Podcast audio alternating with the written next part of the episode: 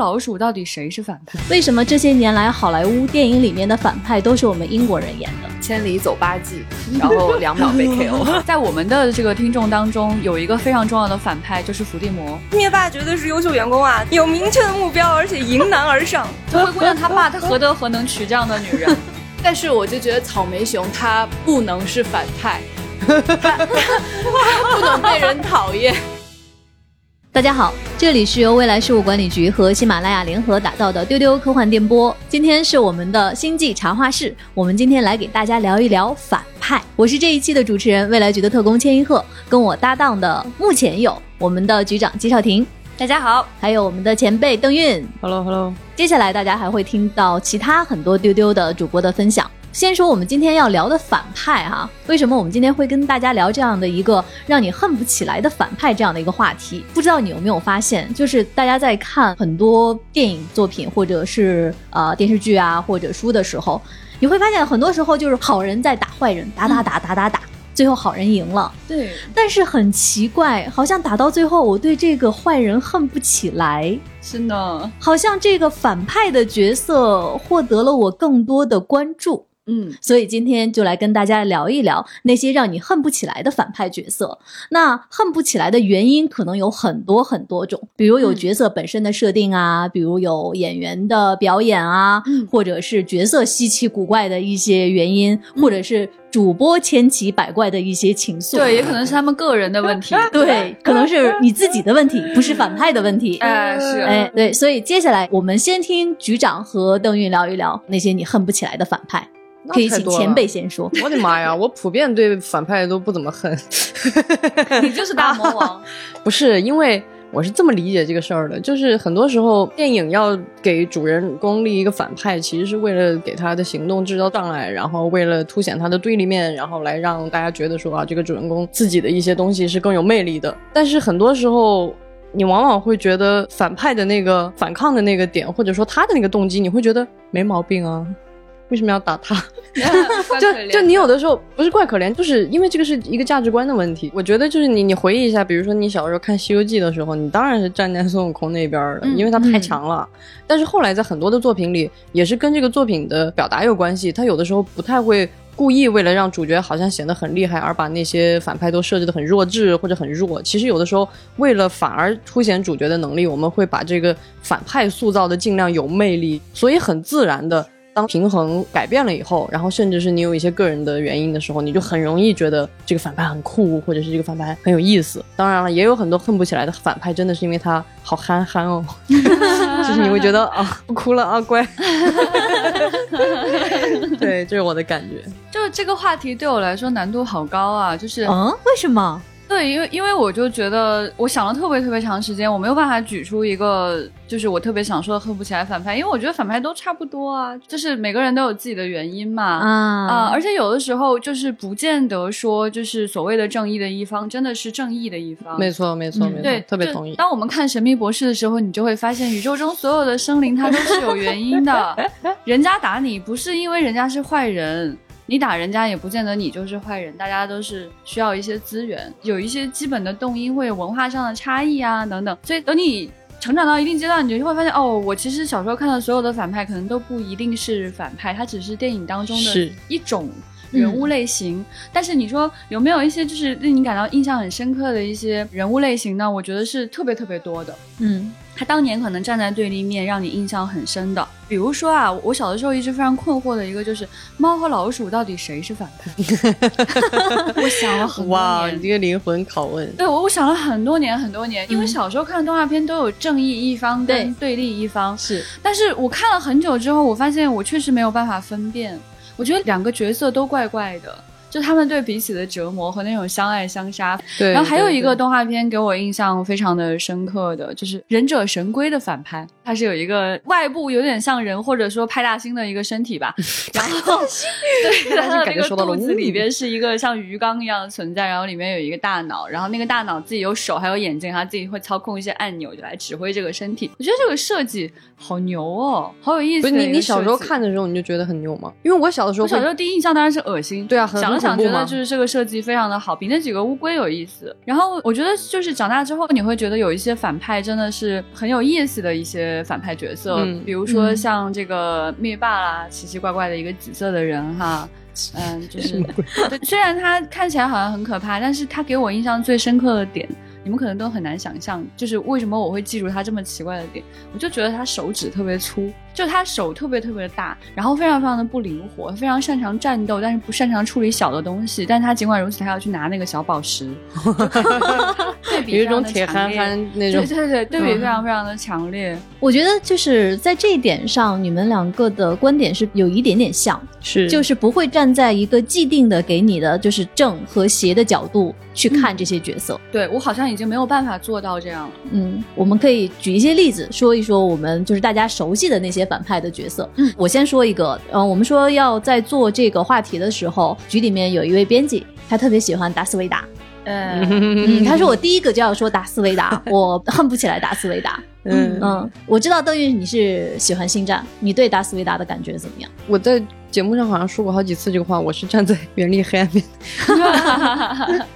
因为达斯维达本身它不是一个我们生活中的故事，它是一个符号，它是把人性当中的一些堕落、一些黑暗的诱惑，甚至是一些因为恐惧啊等等的东西集合到了他身上。但是呢，他需要成为一个。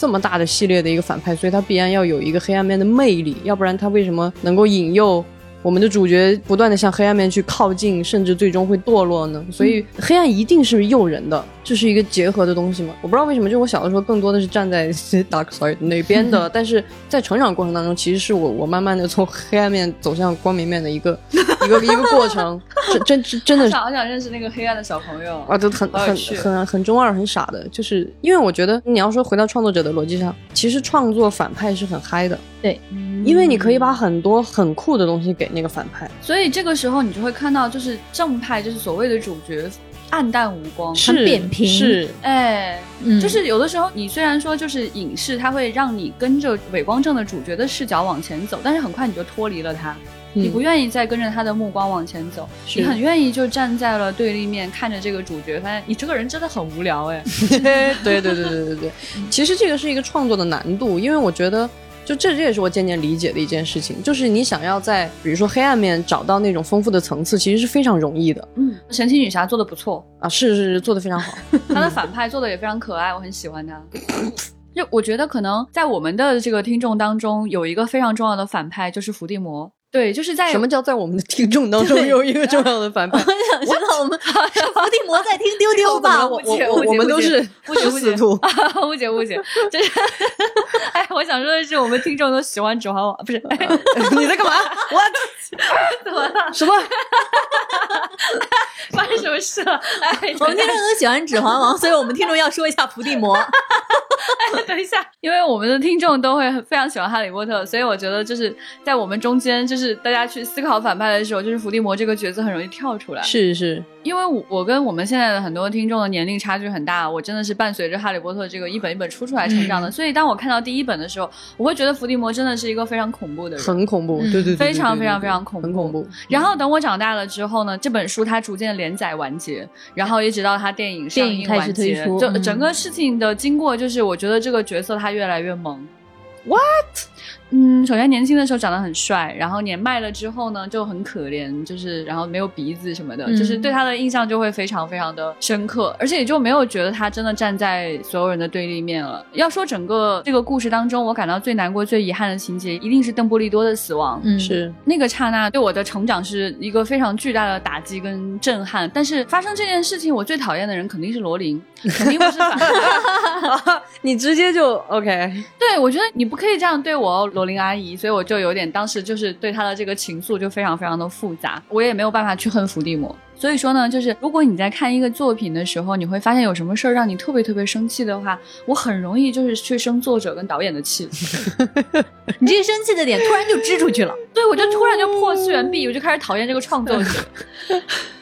指不定什么时候就让你生气了。是的，是是是是，我我觉得今天等一下大家要去分享自己喜欢的反派的时候，我马上就要生这个气。局长刚才说了伏地魔，其实大家发现还有一个趋势哈，就是最近这些年的影视作品里面会有越来越多的大牌的明星嗯，来演反派，是是是。就是他们的个人的演绎，很多的时候也提升了这个角色的魅力。嗯，我不知道大家有没有看过一个捷豹汽车的广告，嗯。呃，这个广告我个人非常非常喜欢，真的推荐大家去看一下。它的导演是《国王的演讲》的导演汤姆霍伯，哦。然后他的主演是谁呢？是本金斯利，嗯是抖森哦还有 Mark Strong，大家叫马强。我的妈呀，嗯呃，他贵嘿！这个广告的主题是什么？这个广告的主题是 "It's good to be bad"。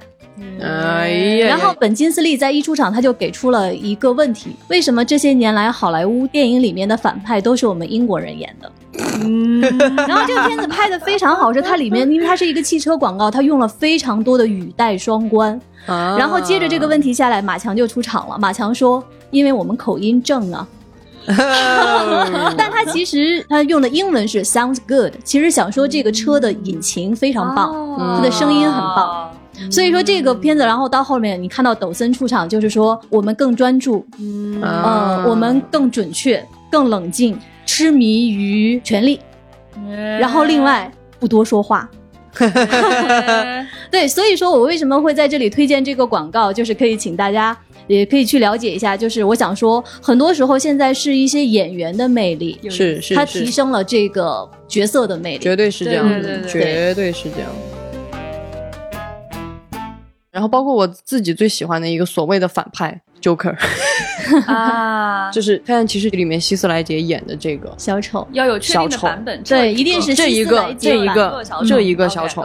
我觉得就是特别符合钱老师说的，嗯。他是有演员的这种塑造，让你觉得他的魅力就是无可抵挡，甚至他的魅力已经有一点超过这个电影可能需要的那个量了，就是他已经溢出来了。嗯溢出来，甚至已经就在那里边。我在看那个电影的时候，我就觉得蝙蝠侠就是毫无存在感，就 Who are you？就是完你完全感觉不到 这样。子的吗？对完全哦感觉不到他把蝙蝠侠掌控于鼓掌之间。对，因为我觉得这个小丑为什么让大家如此的喜爱，就是首先小丑这个角色为什么他能够成为反派里面最有意思的，就是因为他代表了一种非常纯粹的恶，嗯，他不需要理由，他没有逻辑。有的时候很多恶人要给自己找逻辑，比如说嗯我是为了复仇、啊，我是为了什么什么样的目的，就是憨憨的一个目对对对对对对对。但是伏地魔就是一个挺有目标的人，他就很有目标，他要净化这个所谓的这个世界，他要所谓的要把这个血统给搞纯正。但是 Joker 就是一个你推测不了，嗯。他根本不在你的游戏系统里面，所以这个时候这个人那种难以掌控，然后而且他非常的奇怪，在他身上你同时能够看到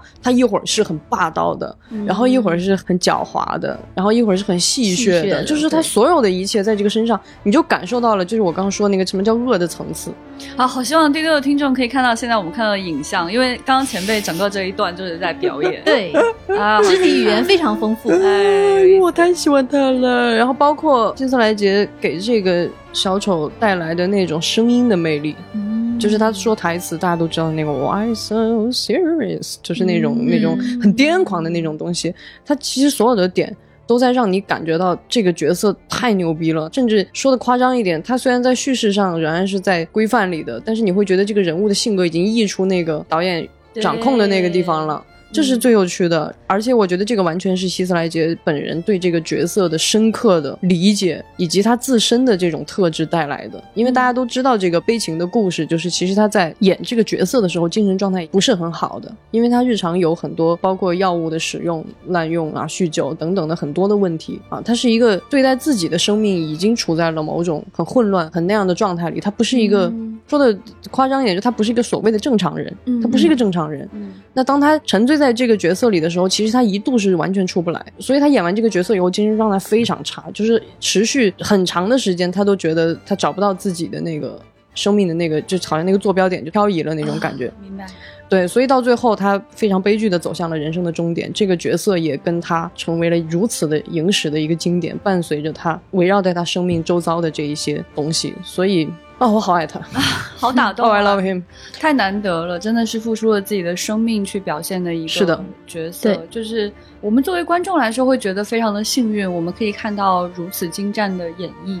但同时你会觉得真的很为这个演员本身就很扼腕叹息。而且我觉得刚才邓韵分享的关于希斯莱杰版的这个小丑他的表现，我觉得也能回应你们刚才的那一部分的观点，就是说，其实对于善与恶的一个辩证来看，嗯，我觉得希斯莱杰的这个表演，他不仅仅是表现出了这个小丑的癫狂，嗯他好像我作为一个观众，他把我心里的一些欲念给激活了。嗯，说得好。我觉得虽然杰昆·菲尼克斯的小丑拿了影帝，但是可能在我看来，最成功的小丑是希斯莱杰。我非常的同意。这个其实就是我后来也看到很多人持类似的观点。那其实说到演员赋予了这个反派的魅力，除了希斯莱杰，你们还能想到谁？布兰切特，哎是不是老千？哎对，是布兰切特，但是不是雷神里的布兰切特。哦，那个不行啊，那个呃，嗯那个确实不行。我觉得雷神整个这个系列啊，对不起大家，我真的觉得特别的憨憨。对，就是我当然是觉得抖森和布兰切特很有魅力，但整个这个系列的故事都让我觉得憨憨。但是呢，我觉得就是布兰切特他有一个很有意思，就是我相信老千跟我想的是同一个东西，嗯，后妈。对，哎，他在《灰姑娘》这个真人电影里面演了后妈，是的，嗯我记得我当时在你是不是就很想去后妈那里住被她虐？来，前辈，不想 什么什么鬼，你这给我安什么奇怪的？我当时看这个电影的时候，后妈一出场，那一个转身，我就觉得扑通一下，我跪下了。对对对对对对，后妈，你是对的，我天哪，这哪里是后妈啊？这简直就是这个世界都可以给你。这是的，是的，你想怎么样都可以。就是在这个片子里面，就是布兰切特有一点点邪恶的，然后完全有掌控欲的那个美。天天哪，太棒了！哎，那我有个疑问，因为我没有看这个电影，就是除了布兰切特个人的魅力，我们先扔在一边，就是这个角色本身在这个故事里，他是把这个恶给了一些什么新的，没有变化，他其实还是一个还是很讨厌的恶对人，跟动画？片差不多的一个东西，只是说布兰切特的表情太微妙了，你自己能够在他的表情里面读到很多东西。因为童话故事其实它比较线性的嘛，有很多东西是比较直白跟简单的。但是布兰切特在这个里面的表演，他自己在这个空间里面的创作特别的丰富。他的那个举手投足，就你会因为他表演的魅力而认同而他的逻辑对，OK，可能也不是他的逻辑，没有什么逻辑，就觉得这个人挺有魅力的。就是灰姑娘她爸，他何德何能娶这样的女人？呃，为什？么？就是这种感觉，就是也没有觉得说他就正义了，也没有觉得说他他做的事情就好就有道理，并不是，就是觉得这个人就扑通一下就想跪。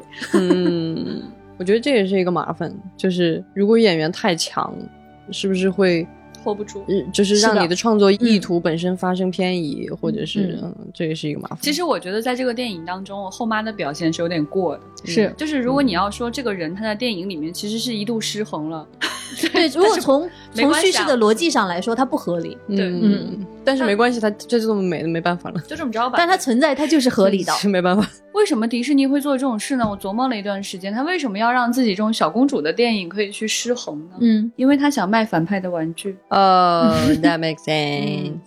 那其实除了后妈，我想分享一个我自己的我恨不起来的反派，来就是刚才局长说的伏地魔。哦但是我这个恨不起来的原因，就是我开场的时候说的主播个人千奇百怪的情愫。啊，就是其实大家应该在过去的节目里面知道，我很喜欢拉尔夫·费因斯。嗯，但是我觉得我今天终于有机会，我来说一下，我其实对拉尔夫·费因斯这个人没有兴趣。啊啊，你现在问我说他多大年纪，有没有结婚，他是一个什么情况，我完全没有关注过。但是我为什么就是我没有办法看伏地魔这个 这个角色？我没有看过《哈利波特》的书。我看第一部电影的时候，就是大家对伏地魔的这个名字都避他的讳，不说他的名字。我也不太想象出来伏地魔应该是什么样子。他在前几部也没有出现。后来当我看到伏地魔的这个样子的时候，我的心啪叽一下。哎呦，你看我的我的我的拉尔夫怎么这样了？我想说，亲爱的，你怎怎么了？怎么是你？你怎么变这样了？你的鼻子呢？我刚刚说了，不是因为我喜欢拉尔夫·费因斯，嗯是因为我可能我个人的观影经验里面，我最喜欢的一部电影是《英国病人》。是拉尔夫·费因斯在这里面演的那个角色，我实在是太喜欢了，而且我是完全早于《哈利波特》看的这部电影。这部电影应该是九五年、年、九六年上映的，我很早就看了。其实大家现在说他没有鼻子，呃，或者就是怎么样演伏地魔有多难看，其实拉尔夫·费因斯在《英国病人》里面，就是他的那个角色是是被大火烧伤过的，嗯面目全非。嗯，在那里面其实也非常非常恐怖，是因为这个原因，后来才演了伏地魔吧？这可能是连贯的，这些事儿都是有原因的。但是在那个电影里面，他在大火烧伤之前是一个什么角色呢？这个故事呢是发生在二战的前夕，他演的这个角色是一位在北非进行勘测的一位匈牙利伯爵。这个人他特别特别的寡言，嗯甚至有点不合群，但是同时他又特别特别的深情、孩子气，所有的那些我很喜欢的特质在他身上都有。所以说，现在有一种恋爱的氛围，你感觉？我感觉到了空气中有恋爱的弥散开感觉来了对对对，所以说，其实拉尔夫·费因斯对我来说就是那个爱马仕伯爵。啊，所以当我看到他为了演伏地魔这个角色，夸叽一下把自己变成那样的时候，老钱今天拟声词特别多，就是我心碎的声音吧。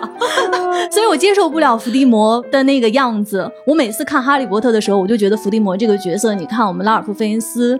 为了演他变成这个样子，然后 伏地魔呢？你看很多反派吧，就是有自己的很多恶癖，但是伏地魔又没有，不求吃不求喝，然后每天穿的那个衣服呢，又就是破衣烂衫一样，没有什么生活上的那些所谓的诉求和欲望那么简单，我就就是各种情节交织在一起就不行，我恨不起来伏地魔。老千立刻出 现了这种 又有理想又苦行僧般的对待自己，然后又有一众信众，你说这样的人是不是挺有意思？然后最惨的是，他最后被三个小屁孩儿哎打败了。太惨了，有点过分。其实《英国病人》是我现在都会经常翻回去看的一个电影，因为里面的女主角克里斯汀斯科特·托马斯也是我非常非常喜欢的女演员。我只要看到拉尔夫·费因斯他们俩一起跳舞，就是拉尔夫·费因斯深情地看着他，然后我就觉得那个画面实在是太美了。哦，然后接下来你再看伏地魔，我就觉得啊，一个演员为了角色可以付出这么多，我恨不起来这个反派。懂了，懂了，懂了，懂了，懂了，懂了。我觉得一个优秀的演员这一辈子一定要塑造一个好的反派角色，感觉人生才完整，是这样的自己的形象才立得住，是这样的，真好。如果我将来有机会去干这种事儿的话，邓老师，我给你演个反派行吗？嗯，老师觉得我演不了反派然后您可能成为下一期邓老师吐槽的一个那个反派角色。不不不不会，可能大家会说，哦，那个电影的反派好逗啊，我好喜欢他，他一点都不可恨。为什么是喜剧里边的感觉？对，邓老师觉得我平时随时随地在演情景喜剧，所以他没有办法想象我应该演什么样的反派。情景喜剧里的反派，哎，我觉得我好像有点前途了，邓老师。就是那种觉得自己很，但其实别人看着 那种感觉。哦哦，就是《功夫熊猫》里的反派，哦，对吧？嗯，等我找找我的人生坐标。在山顶，我我干死你们！然后对，然后啥？说了啥？没听见。哎，有意思！我今天要开始重新找我人生坐标了。嗯，那接下来可以听一听我们丢丢其他主播的，他们心里面恨不起来的反派都是谁？我们先来听听小静的。小静，你恨不起来的反派是个？我好想知道，是来自恐怖片吗。对，是日本恐怖片吗？啊，不是不是不是，我那个这回说的反派是所有人都认识的一个非常熟悉的一个反派，就是复联里的灭霸。啊，这个我没有想到，你为什么不选恐怖片呢？恐怖片里边好像没有什么反派吧哦，小静觉得那些都不是小静反派坐在云端，这有什么？小静觉得那些都不是反派。而且恐怖片里面的反派的话，可能就是太单薄了。啊，你看看，就是我会喜欢灭霸，也是因为他这个人其实是一个比较丰富的人。丰富的人，那请你展开讲讲。就很多作品里的反派其实都是比较无脑、比较单薄，然后感觉就是为了衬托那个主角的伪光正的一个存在。但是灭霸就不是，嗯，灭霸他其实是有自己的很丰富的一个成长经历，对一个人设，包括他想要去毁灭掉一半的那个生命，他也不是出于自己的一己之私，而是为了整个宇宙的大和谐。心中有大爱。对对，他整个为了这个宇宙的大和谐，就是真的是就是毁灭你们大和谐与与你们无关，就是我就是为了恢复这个宇宙的平衡，为了这个伟大的目标。然后他做完了之后，也没有想要去，就他其实从这件事情里面也得不到什么，嗯，反而失去了很多。对，失去了很多。他做完了以后，然后就就去种田了。对，他有一个小花园一样的，每天收拾收拾小花草。对 对，然后很多退休生活，嗯很多时候的反派就是一个很冷酷，然后傻乎乎的，就是很坏的那个感觉。小静说“傻”这个字的时候，好有气氛哦，傻乎乎。哦，灭霸就不是，灭霸就看着好像觉得好像特别狠啊，能能杀一半儿的人。但是自己的养女，就是他把杀掉那个养女的时候，就是他也落泪了，就觉得原来这个人是有心的，他是会爱别人的。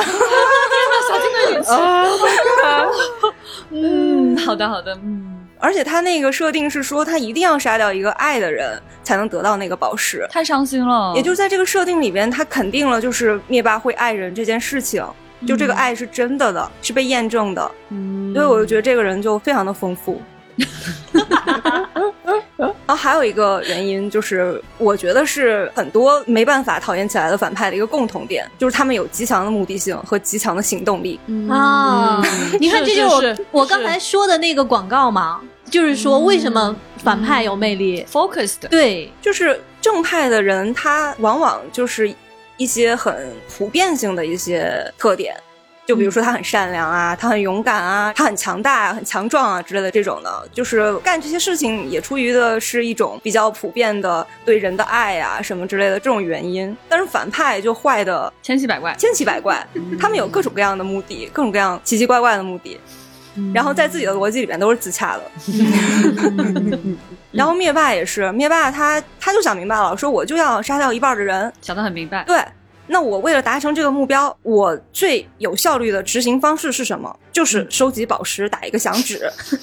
其实他想到这个个规划大师。啊，对，对，其实你想想，如果你是灭霸的话，光是想到这一点，你可能就已经退缩了，对吧？就是因为你看那些宝石都在谁的手里，嗯，哎，就就觉得好难啊，太难了，就不用到那个要杀掉他养女那那一趴，就光是什么奇异博士啊，什么幻视啊，就这些人，你可能就已经觉得，嗯、我可能不太行。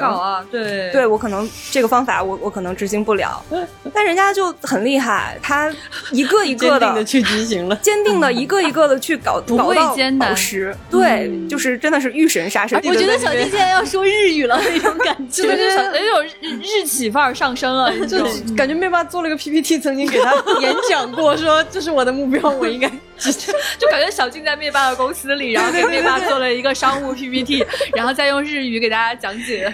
对，我们要实现宇宙的大和谐。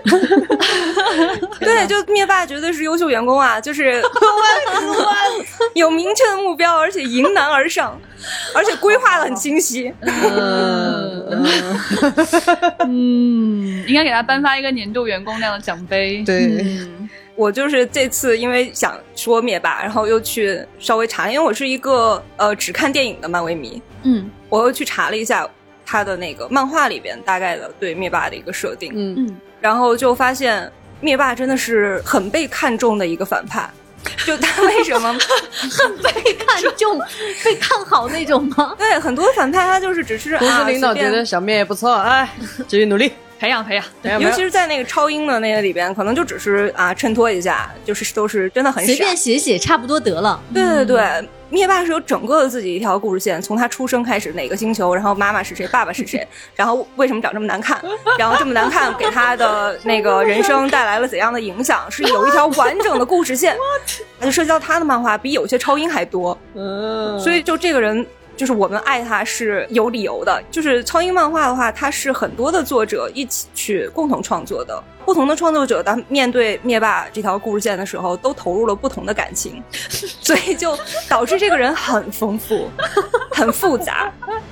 就你面对一个很复杂，然后又这么啊目标坚定、有执行力的反派的时候，你就确实很难，就是不感受到他的魅力，很难去讨厌他。我听完小静讲的这些，我现在再想想灭霸的样子，好像不是我之前认识的那个灭霸了。而且他的那个目标就是你很容易被他带进去，你就很容易被他说服。太像一个公司 PPT，他就是一个特别 像了，对对了不得的领导的那种，特别领导力 超群的那种感觉。小 这也就是面包没开工资，我告诉你，不然这样你都留不住小金。肯定的。我现在满脑子都是 PPT。对啊，是不是？小金真的像我在讲 PPT 一样在讲。嗯，我觉得复联三就是应该有很多人都已经被那个灭霸给绕进去了，就是已经是觉得很喜欢这个反派了。如果他不是最后杀掉了像什么小蜘蛛这样，就是人气极高的超英的话，嗯，可能还有很多人没有办法把他看成反派。挽回了，对对对对对对对所以他最后不得不去让他去杀掉很多让你投入大量情感的人，这样的话你才能觉得他是个反派，不让大家集体倒戈，都跟着老灭走加入了。灭霸公司对，我觉得哇，灭霸还厉害。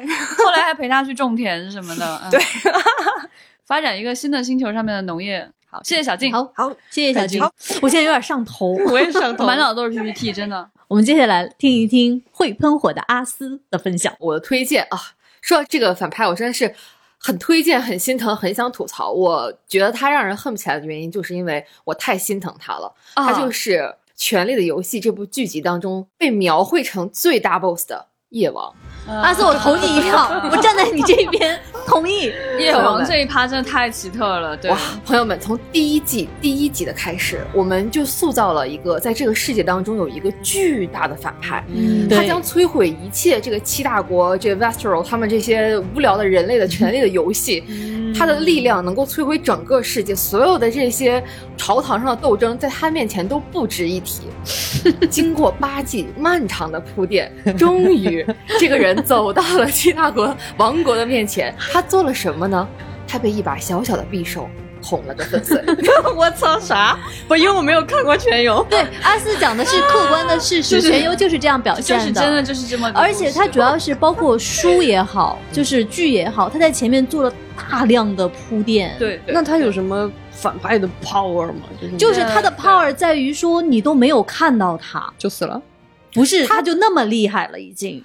对他其中那个全游当中有一个很经典，就是剧集当中有一个很经典的一幕，就是那个龙妈不是有三条龙嘛？嗯有一条龙在天上飞的时候，夜王率着他的异鬼大军就在那个长城边上，然后他拿着他那个冰矛往天上一扎，那个条活的龙就变成了冰龙，然后他就收归他们的反派势力了。嗯就是他其实能量非常巨大，他有点像就是那个龙啊，它对在这个这个整个冰火的世界里面，它比较像是终极核武器。而且他还埋了大量的细节，告诉你什么有可能战胜夜王。对嗯，就是比如说能杀死异鬼啊，就是可能是瓦伊利亚钢，对或者是龙晶龙晶，嗯然后这些东西就是就你还要去开采，还要去提是炼，的，啊非常特定的东西才有可能杀了他。嗯但是就一直铺而且所有死了的，人都有可能被他收编。对，嗯，所有死人都都跟上我立刻已经站在你们这边了。这什么玩意儿？他是一个那种就是冰雪僵尸王吧，你把它理解成那个就是恐怖版艾尔莎。嗯，而且我对最后制服夜王的这个办法以及他的人选也充满着想吐槽的欲望，就是。整个八集都在铺垫，就全世界最关心，就其他人都在关心谁能登上王位，最关心夜王这件事情的人就是 Snow，Jon Snow。嗯嗯最后不是 Jon Snow 杀的，嗯，嗯，如果墙上挂了一把枪，这把枪是不是应该打响？是 如果一个人喊了八季说我要杀死你，我要杀死你，最后是不是应该让他杀死他？这阿斯作为制片人不能再忍下去了。就是就整个所以谁杀了他呢？你现在剧透应该也无所谓了，无所谓了是他嗯妹妹，妹妹就是一个呃二丫。跟这条线没什么太大关系的人。哦，我听过，嗯是二丫。这些名字我都听过。是我们小二丫，咔嚓，小匕首，小匕首，对。小姑娘，就是简单说，她在前面起的范儿太大了，而且你完全相信她起的所有的这些范儿，嗯。你太期待了，到最后就就这，就它比那个就是伏地魔还恐怖的感觉，对就是你你会觉得有一个夜鬼在外面游荡就能杀掉你整个村子，那种恐惧感特别特别的神秘，特别特别的强烈。然后你想夜王他能率领的整个大军，那到底有多么神秘的力量啊？嗯就是这个所有活着的人都闻风丧胆，所有的人都非常的害怕，觉得面对他是如此的无力。最后小匕首 一捅一捅啊，就死碎成了渣渣。我终于就真的碎成渣渣。因为之前完结的时候，我知道所有人都在骂，但是我不知道你们在骂什么。我现在不不不不不不不，就是我们骂的不不是这个个事对，不不不，哇，我们骂的不是这个事，哦，对，我们骂的比这个事要生气的多你。说这个我又想骂了，就是这条线从第一季第一集开始铺吧，结果他在第八季就是最终季倒数几集的时候就结束了，就是夜王不是在最后一集死掉的，他不是大 boss 对，他不是大 boss，他最后完结季上来就死了。对对，我们都以为完结季是最后跟夜王的一个对决啊，嗯哎，上来就死了。嗯，那后来呢？所以完结季是更可怕、更差，就差到你无法想象。对，就是心疼吧，就是千里走八季，然后两秒被 KO，东北人太好笑了。对，为什么说千里走八季？就是因为在这里面，就他也埋了一个巨大的铺垫，就是你见不到夜王，啊，你一定要越过这个北境长城，要走多远才能见到他？而这个时候，他用了八季的时间，夜王带着他的军队打过来了，，对，从北边过来了。多长的一个战线 Winter's？coming, Winter's coming。哦，他来了，你终于看到他了。那么，请问这把匕首有什么特殊的地方呢？对他那个匕首的材质的确是可以杀死异鬼他们这些的一种哦特殊材质了，但是它就是一把匕首。但是你还是很难甘心把这个事儿都弄掉。啊，我感觉到了，我站在你们这边了。对，虽然你很喜欢小二丫，你也觉得这小姑娘怪可爱的，你觉得她就是身手敏捷，她她去捅别人也挺正常。就这个事儿也只能他去捅，你觉得才甘心。如果不是他去捅，你觉得更生气。嗯，嗯，那你就觉得不是这么个事儿。对，不是这么事儿。对，就说起来，Snow 太憨憨了。如果他杀了夜王呢，我心里反而有点难过，就更难过了。那如果你想夜王这么个角色，他最后被这个铁憨憨给砍死了，你多伤心啊！那就应该是龙妈对夜王啊，就是有龙的人和有龙的人，对不对？对啊，那至少应该稍微再打一打嘛，对呀稍你就觉得大场面要来了，没咋，我跟你说没咋。吃。大场面拍的特别黑，基本看不清，但从这个角度，夜王真的是恨不起来的一个反派。就太可怜了。心疼。好的，谢谢阿斯，谢谢阿斯 带给我们共鸣。我的妈呀！东北人讲这个特别好笑，接下来是我们的文丽，就 是我们是我们未来觉得了 IP 女王，她对她多喜欢的 IP 都非常的捍卫。我实在是太好奇了，你恨不起来的反派是谁？我就是一定要想一个大家想不到的，我要说的是草莓熊。厉害厉害厉害厉害厉害！果然 是 IP 女王。厉害厉害厉害厉害！哎，来自《玩具总动员三》对，的所谓反派草莓熊老师，哎，好符合文丽的人设哦。因为我想了很久，因为我觉得我可能也是对反派没有那么深的感情，就是 也没有什么喜欢，也没有什么恨的那种。但是我就觉得草莓熊它不能是反派，它它不能被人讨厌。对我特别同意，我坚决的站在郭姐这一边，因为我真的是，呃，一直以来我都是非常推崇皮克斯的。我觉得皮克斯的每一个电影都非常非常棒，我一直对皮克斯的这个创作能力感到无比的崇拜，五体投地，简直是扑通一下，对吧？就是这种感觉。但是呢，我认为在皮克斯的历史上。巨大的黑点，那一刻，我觉得整个皮克斯都下线了，就是他把草莓熊搞成反派这个事情。对，真的难以让人接受。绝对不行。《玩具总动员三》是我不想再看第二次的片子。虽然我看三也是哭的稀里哗啦，但是我对草莓熊的观点还是很明确，就是我爱他。对，草莓熊，我爱他，这因为我是先买了那个玩具之后，我才看的。哦那你对哇，那肯定气死了，我气死了！我的天哪！真的，我就看完之后，就是感觉要哄他说：“你不是这样的。” 对，因为因为草莓熊就是真的是迪士尼乐园里面卖的非常好的一个玩具了，嗯就是嗯大家一定要去一 ra，它那个毛是很很毛茸茸的那种，它是有。因为为了符合设定，草莓熊是一个做旧的一种风格的，对它的肚皮不是说那种新玩具的那种，呃，崭新的颜色，它的肚皮就是那种泛灰的那种，有点旧旧的颜色。然后它的毛也会就是像你玩了很久的毛绒玩具一样，有点打绺的那种感觉，但是就是摸起来非常舒服，而且它的肚子是草莓味儿的，是的，是的，有香味儿的。然后呢，它的表情就是眉毛还一高一低，就是。它是有一个感觉是一个很活泼的熊，而且在动画里面，它出场的时候，他介绍自己说我是 Lost 抱抱熊，就是 就是他是设计未来拥抱的，嗯，然后结果给他安了那么一个设定，然后还让他对主角们做了那么多坏事，最后还就是惨死，那些人就是把草莓熊当做反派绑在货车上，然后这个时候欺负草莓熊的这个瞬间，我觉得整个皮克斯太可恨了，迪士尼太可恨了。这些我崇拜的创作者，这些对人性有洞察、对纯真、对童趣如此热爱的人，怎么能做出这样的事情呢？太过分了，简直是违背他们的真理的一件事情。这个就是刚才局长说的，他在看片的时候会突然就对别的地方生气了。突然之间我就讨厌皮克斯，然后我就真的，哎呀，我太这 局长在狂飙脏话，而且很多人如果没有看过《玩具总动员三》，就只看到那个玩具的话，就绝对会爱上草莓熊的玩具，然后才会发现什么，他居然是反派，就是完全是不能接受的。怎么可以做这种事情？就是我作为一个人类，我觉得我肯定不会讨厌草莓熊的。我我自己的草莓熊就被放在非常舒适的位置，然后它真的是一个非常合适拥抱的一个玩具。呃，所以你就更想爱它？对对你觉得皮克斯对不起他？欠草莓熊一个道歉？绝对的，说得好，我觉得道歉是于事无补的，是是，太过分了，真的，这个事情道歉是没有用的，不要觉得这个事情道歉就可以。没想到我们今天的分享，因为最后是草莓熊在对皮克斯的愤怒中要结束了。丢丢有史以来第一次骂皮克斯。呃，在节目的最后，给大家留一个互动的话题吧。你最恨不起来的那个反派角色是谁呢？嗯，欢迎大家在我们节目的页面下方的评论区给我们评论留言，也可以加我们接待员的微信 f a a 杠六四七，进丢丢的听众群来跟我们一起来接龙。嗯，希望大家多多在各个平台上给我们留言哦，这样的话数据好就会被更多的人听到。谢谢大家的支持。分享你的热爱。我们今天的节目就到这里，我们下期再见，拜拜。